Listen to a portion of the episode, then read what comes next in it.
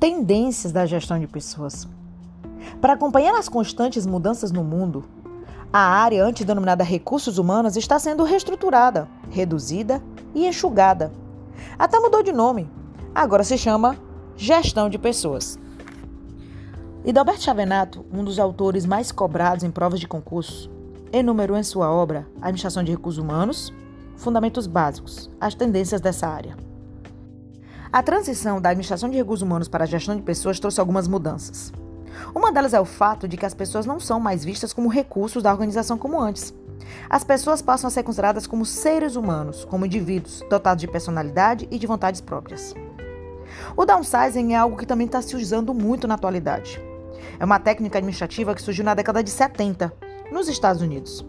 Ela consiste em fazer um enxugamento da estrutura, de processos e de pessoas, com o objetivo de tornar a organização mais ágil, eficiente e eficaz. Essas tendências da administração moderna ocasionam mudanças também na área de gestão de pessoas. Uma tendência atual da área é acompanhar as mudanças ocorridas nos ambientes internos e externos. Antes, a área de recursos humanos era centralizada em um departamento. Só que essa antiga estrutura foi substituída por uma área descentralizada de linha staff. O modelo antigo era focado na função, agora focada no processo. Com isso, a área mudou de uma área prestadora de serviços rotineiros e burocráticos para uma área de consultoria interna, que atua como apoio aos gerentes de linhas, os verdadeiros responsáveis pela gestão de pessoas em uma organização. A área de gestão de pessoas também se tornou muito próxima ao planejamento estratégico.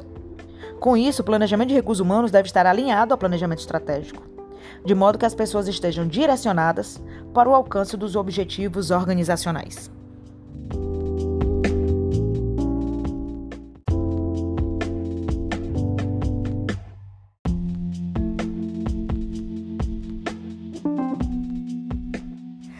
A área de gestão de pessoas hoje em dia adquire uma postura de suporte, de apoio aos diversos processos de todas as áreas da organização. Para isso, a área cuida do clima organizacional, da qualidade de vida no trabalho e da satisfação. Enquanto as pessoas buscam realizar os objetivos organizacionais, as empresas buscam formas de motivar e reconhecer os talentos, bem como fornecer meios de realização pessoal. A remuneração variável e a participação nos resultados são duas dessas formas. Antes, as regras e os procedimentos eram genéricos e valiam para todos.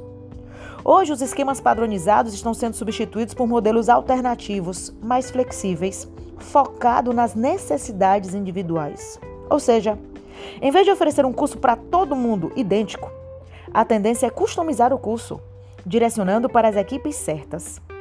As pessoas são indivíduos e possuem características e competências diferentes. Portanto, as políticas e as práticas de gestão de pessoas devem ser adequadas a essas diferenças. Hoje, quem manda é o cliente. O foco maior é ter um cliente satisfeito, tanto clientes externos como clientes internos.